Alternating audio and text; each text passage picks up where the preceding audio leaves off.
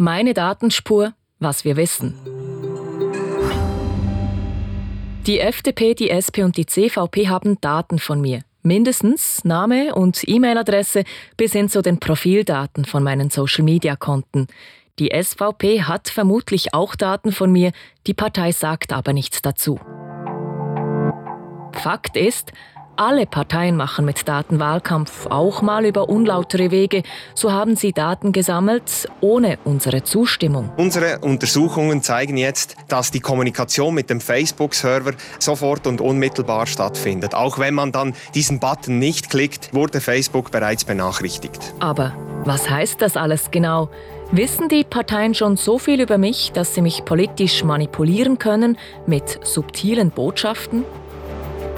Ich bin Daniela Pünzener. Meine Datenspur, eine Podcast-Serie von SRF. Folge 5. Der Kreis schließt sich. Wenn ihr die Webseiten der FDP, CVP oder SVP besucht, dann weiß das auch Facebook.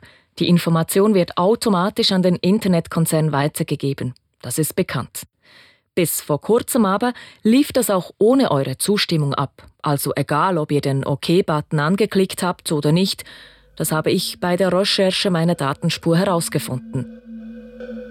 Jetzt ist klar, auch die SP hat Daten weitergegeben, nicht an Facebook, aber an Twitter. Diesen Hinweis steckte uns eine Konkurrenzpartei der SP. Stimmt das auch wirklich? Also ich habe das nachher äh, auch überprüft auf den Hinweis aber und es ist effektiv so. Ja, sagt mir Timo Grossenbacher, Datenjournalist bei SRF. Dieser Hinweis stimmt. Allerdings ist es bei der SP nicht ganz das gleiche wie bei den anderen Parteien. Die SP-Website setzt so einen Twitter-Stream ein, wo man halt die letzten Tweets zum Thema SP sieht auf der Website. Und sich muss vorstellen, wenn du auf die Webseite gehst, dann werden ja die Daten von Twitter müssen ja irgendwie geladen werden. Und in diesem Prozess erfahrt Twitter, dass du auf der SP-Webseite bist. Ja. Und ich glaube, der Unterschied, und das ist noch wichtig, ist, dass das, was die anderen Parteien gemacht haben mit Facebook und Facebook Pixel, effektiv zum Ziel, die Leute zu tracken, dass man es nachher auch wieder verwenden kann. Das, was man dort bei Twitter können beobachten beziehungsweise auf der SP-Webseite, das kann einfach eine Begleiterscheinung sein von dem Stream, den sie dort einbinden. Das muss gar nicht einmal unbedingt zum Zweck haben, dass die SP nachher zu Twitter kann gehen und sagen, wir wollen jetzt Werbung schalten an Leute, die auf unserer Webseite sind. Okay. Aber was bringt denn das der SP? Ja, ich glaube, ich kann mir sehr gut vorstellen, dass sie primär einfach den Twitter-Stream einbinden wollen. Ja. Und dass die Datenweitergabe, das Cookie, dass ihnen das gar nicht bewusst ist. Was man aber muss sagen ist, schlussendlich ist es genau der gleiche Sachverhalt. Ja. Ich gehe auf die Parteiwebseite und Daten über mich, nämlich, dass ich ein Twitter-Profil habe und jetzt im Moment eingeloggt bin, die gehen an eine andere dritte Partei weiter. Also ja. an eine dritte, ja. an Was? Twitter in diesem Fall. Was? Das ist genau gleich wie bei Facebook. Ja, und, und, eigentlich müssen sie auch sein Verständnis einholen genau. für das. Alle vier Bundesratsparteien haben also gegen die Richtlinien der Datenschutzbehörden verstoßen. Mittlerweile haben sie alle, also auch die SP, ihre Webseiten überarbeitet und angepasst. Es fließen keine Daten mehr ungefragt an Facebook oder Twitter. Das haben die Parteien aber erst gemacht, nachdem wir sie darauf hingewiesen haben. Wieso ist vorher nichts passiert? Schließlich haben wir ja ein Datenschutzgesetz und einen eidgenössischen Datenschützer. Es ist natürlich ein Datenschutzgesetz, das fast 30-jährig ist. Der Gesetzgeber hat natürlich damals noch nicht an Facebook und all die sozialen Netzwerke gedacht. Sagt Adrian Lopsiger, der oberste Datenschützer der Schweiz. Ein Datenschutzgesetz aus dem Jahr 1992. Mark Zuckerberg, der Gründer und CEO von Facebook, war damals acht Jahre alt. Acht Jahre. Weil das Gesetz so alt ist, gibt es extra für diese Wahlen einen Leitfaden der Behörden, eine Art Kompass für die Parteien, der aufzeigt, was erlaubt ist und was nicht. 14 Seiten Papier. Aber wie verbindlich ist er, dieser Leitfaden? Es ist natürlich schon eine Auslegung von einem Gesetz und das Gesetz ist nicht einfach irgendwie ein frommer Wunsch, sondern die Prinzipien vom Datenschutz sind natürlich verbindlich und bei krassen Verletzungen von diesen Grundsätzen zögern wir ja auch nicht, äh, die entsprechenden Datenverantwortlichen zu kontaktieren. Wir haben das auch schon gemacht. In der Regel ist es auch so, dass die äh, nachher ziemlich rasch reagieren und ihre Angebote äh, entweder vom Netz nehmen oder verbessern. Aber es ist natürlich so, dass man generell im Vorfeld von Abstimmungen und Wahlen nicht Zeit hat für das Durchführen von formellen Verfahren mit äh, erschöpfenden Sachverhaltsabklärungen. Mit anderen Worten, das Schlimmste, was die Parteien zu befürchten haben, ist eine Intervention des Datenschutzes. Keine juristischen Schritte und schon gar nicht vor den Wahlen. Dafür fehlen die gesetzlichen Grundlagen. Im Moment haben die Parteien in der Schweiz also so eine Art Freipass in Sachen Daten. Umso mehr, wenn wir mit anderen Ländern vergleichen, in der EU zum Beispiel, gilt seit letztem Jahr ein neues, schärferes Datenschutzgesetz. Immerhin auch in der Schweiz ist ein neues Gesetz in der Pipeline. Auf die Wahlen 2019 hat das aber keinen Einfluss mehr. Datenschutz ist ohnehin für Lopsiger nicht nur eine Sache der Gesetzgebung, sondern auch der Verantwortung von jedem Einzelnen von uns. Ja, die Mitgliedschaften von diesen sozialen Netzwerken, da muss natürlich auch jeder sich auch die Frage stellen, ob er das will oder ob er das nicht will. Selbst wenn man für Mitgliedschaften oder für Funktionalitäten eine Zustimmung gibt, gibt es damit noch lange keine Verpflichtung, dass man immer eingeloggt surft. Man kann auch mit, einem, mit einer Suchmaschine arbeiten wo eben datenschutzfreundlich ist. Man hat vielleicht nicht genau äh, die gleiche Fülle von äh, Suchresultaten. Und das gehört auch ein bisschen zu der äh, Sensibilisierung von uns, dass wir einfach immer sagen, tut nicht unnötig euch immer eingeloggt äh, bewegen. Es gibt durchaus eben hier auch noch Alternativen. Heißt, zugespitzt, wer immer auf Facebook, Twitter und Co. eingeloggt bleibt und wer vor allem Google als Suchmaschine braucht, ist selber schuld, wenn seine oder ihre Daten frei kursieren und auch bei den Parteien landen. Natürlich habe ich die Facebook-App auf meinem Handy installiert und bin immer eingeloggt und benutze Google als Standard-Suchmaschine und Datenschutzrichtlinien lese ich auch nicht immer. Wer macht das schon? Ich habe also meine Datenspur auch ein Stück weit selber gelegt. In wenigen Wochen wird gewählt. Der Wahlkampf ist voll im Gang und ich weiß, die Parteien haben Daten von mir. Und trotzdem, die FDP stand nie vor meiner Haustüre, die SP hat nie angerufen und auch von der SVP habe ich nichts gehört. Was ich gesehen habe, sind Werbungen auf den sozialen Medien, vor allem von der CVP und der FDP.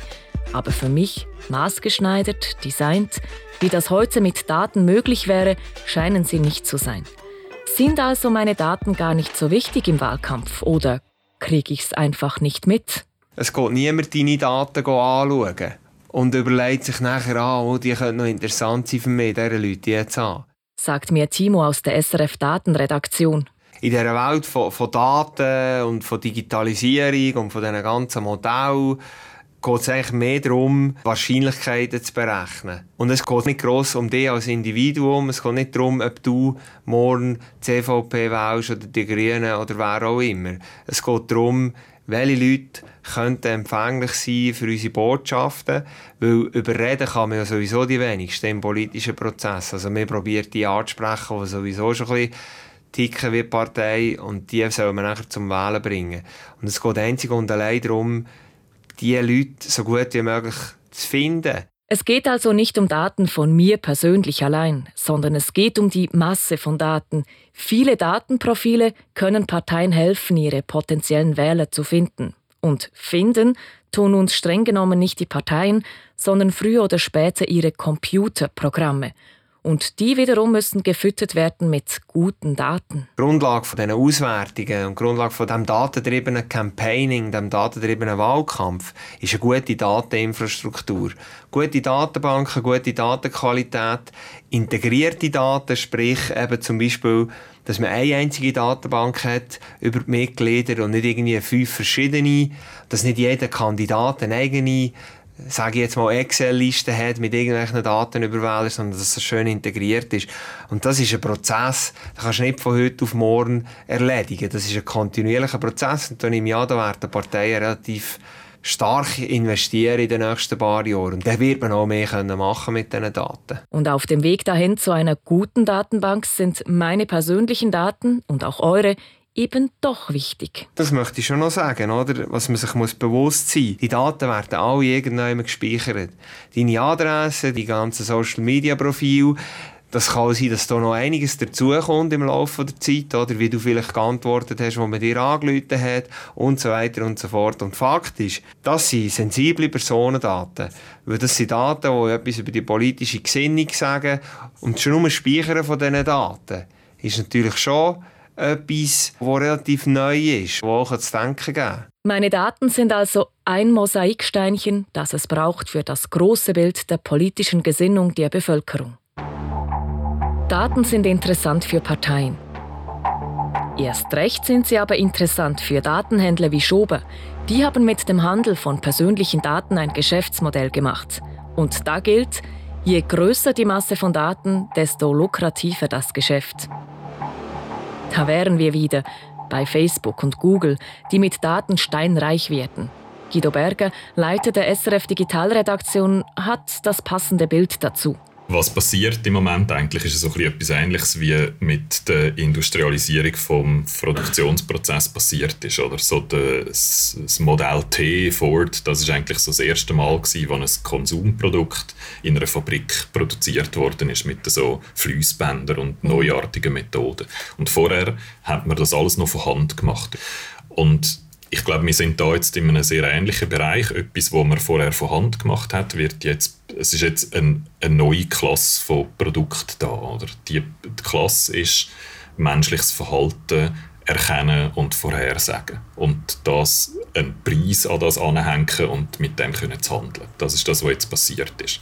Und die Erwartung ist, dass etwas Ähnliches passiert wie mit den Fabriken, die es nach dem Model äh, T Ford. Oder? Das ist wahrscheinlich noch ziemlich eine dreckige und unpräzise und nicht sehr effiziente Fabrik im Vergleich zu einer heutigen Fabrik, wo alles super clean ist und Roboter alles in höchster Präzision äh, zusammensetzen. Und die Erwartung ist, dass da etwas Ähnliches passiert, dass sich in den nächsten Jahren die Technologien einfach weiterentwickeln und dass alles einfach besser und effizienter und präziser wird. Es wäre komisch, wenn es nicht so wäre. Ja. Ja. Wahlwerbung anzeigen und Wählerwillen erkennen, ist einfach eines von ganz vielen möglichen Produkten in, dem, mhm. in dem Prozess. Und ich glaube, es ist ein Produkt, das es ein bisschen schwieriger hat weil eben der, der Schluss wieder fehlt. Oder weil ich dann schlussendlich dann trotzdem nicht kann messen kann, was die Leute jetzt genau für ihren Stimmzettel geschrieben haben. Und das bräuchte ich eigentlich, um das nochmal zu verbessern und so auf ein ähnliches Niveau zu bringen, wie es im E-Commerce schon möglich wäre. Also das heißt, wir haben dort eigentlich so ein bisschen eine Bremse eingeschaltet von, ja. von den Gesetzen, oder? dass man dort nicht kann machen kann, was man in anderen Bereichen von dem Markt machen, machen könnte. Meine politische Gesinnung ein Produkt, wie Haarshampoo, Schuhe, ein Auto, ein Forte. Was uns aber bleibt, im Unterschied zu Produkten, die im Internet beworben und gekauft werden, ist das Wahlgeheimnis. Parteien und Internetkonzerne können noch so viel über uns wissen. Wir können noch so gläsern sein. Wen wir am Schluss wählen, bleibt geheim. Und was auch bleibt, bis jetzt auf jeden Fall, ist die alte Wahlkampfregel. Das Thema gewinnt. Das sagt mir auch Dominik Meyer, langjähriger Bundeshauskorrespondent. Ja, keine Ahnung, wie es rauskommt, aber jetzt im 15. mit Migration, mit Balkanrouten, die dann wirklich nach dem Hochsommer aufgegangen ist, mehrere hunderttausend Leute auf Europa gekommen sind, wo, wo bei vielen Leuten Ängste ausgelöst hat, hey, so etwas kannst du fast nicht mehr kehren, sagen wir jetzt mal als grüne Partei, wo, wo eine Willkommenskultur und, und Offenheit, das äh, bist du auf verlorenem Posten gewesen. Ja. Jetzt umgekehrt hat das dieses Jahr die SVP nicht. Ja, Klima, ja. eben. Also für mich sind das die viel größeren Kräfte, äh, so Themenkonjunkturen, als, als was eine Partei für sich kann in, mit Themen setzen, mit, mit Kampagnen Aufmerksamkeit erzeugen. Das ist für mich viel an einem kleineren Ort. Also auch mehr mit Daten. Also im Endeffekt ja, steht gut und recht und man kann vielleicht noch den einen oder anderen erreichen, aber am Schluss ist es immer noch das Thema, wo ein Wahlkampf entscheidet. Ja, oder einfach bedaten, das ist einfach eine Methode von verschiedenen. Aber wirklich eine Dynamik verändern von einer Wahl, das kann ich mir im Moment einfach keinen Hinweis darauf, dass so etwas möglich ist, dass es in die Richtung geht. Wenn das stimmt, dann wird eine Partei bei diesen Wahlen zulegen, die mit Daten nicht viel am Hut hat. Die Grünen, wegen dem Klimawandel. Entschuldigung. Kein Problem. Merci, dass ihr Zeit habt. Danke, dass Sie gewartet haben. Ja, kein Problem. Ich treffe den grünen Nationalrat Balthasar Glättli im Namen der Partei, weil Datenschutz, Big Data, digitale Nachhaltigkeit, das sind seine Themen in der Politik. Aber mit Daten Wahlkampf machen, da hielten sich die Grünen zurück. Da spüre ich dann in mir ihnen auch immer so ein die zwei Herzen in meiner Brust. Einerseits der Datenschützer quasi, der, der auch Datenschutzpolitik mhm. Macht und ein strengeres Datenschutzgesetz eigentlich möchte jetzt in dieser Revision, wo wir drin sind. Und auf der anderen Seite natürlich der Campaigner, der alles möchte machen, oder? Also am liebsten. Mhm. Und da muss man halt einfach dieser Versuchung, dass die zweite Seele in meiner Brust überhand nimmt, der muss man widerstehen, oder? Und Glättli widersteht. Die Grünen haben zwar eine nationale Datenbank, sonst aber haben sie nicht viel vor mit Daten, sagt Glättli. Das Geld fehle und das Thema sei heikel in der Öffentlichkeit. Aber nicht alle Kandidaten der Grünen können den Versuchungen der Daten, wie es Glättli nennt, widerstehen. Nationale Wahlen, das ist schon immer eine Kandidatenwahl schlussendlich und jeder Kandidat macht auch eigenen Wahlkampf. Ein Aushängeschild von der Grünen, der Bastian Giro, der hat auf der Webseite Nation Bilder drauf. Ist jetzt das nicht ein Widerspruch? ja, das müssen Sie ihn fragen. Wir haben mit ihm schon zwei, drei Mal irgendwie eine Konversation gehabt darüber. Ja. Er hat auch gesagt, daneben, dass er jetzt nicht äh, gewisse von diesen Funktionalitäten, die umstrittenen Funktionalitäten nicht nutzt, aber das muss er dann entscheiden, ob er das macht okay. am Schluss. Also letztlich die Regeln gelten für alle ja. gleich. Ja. Ob es jetzt äh, FDPler sind, die das ja irgendwo ganze Schulungen machen, wo sämtliche Kandidaten da informiert werden, oder ob, ob es jetzt bei uns einzelne Leute sind, die auf ja. das Tool setzen. Sie müssen einfach schauen, er hat Verantwortung genau gleich wie jeder andere auch, dass er das korrekt macht. Oder? Nationbilder, da wären wir wieder. Wisst ihr noch? Folge 1, die FDP. Und eben nicht nur die FDP nutzt das Programm im Wahlkampf, auch Bastien Giraud von den Grünen. Hat auch er meine Daten auf Nationbilder? Ja, grüezi mal, Herr Giraud, hier ist Bündner von Radio SRF. Störe ich gerade oder hat er im Moment Zeit? Nicht, also bis im Oktober. Okay, also er hat also. Meine Datenspur. Never Ending. Eine Podcast-Serie von SRF. Recherche Timo Grossenbacher, Dominik Meyer und ich, Daniela Püntener. Produktion und Regie Elian Leiser.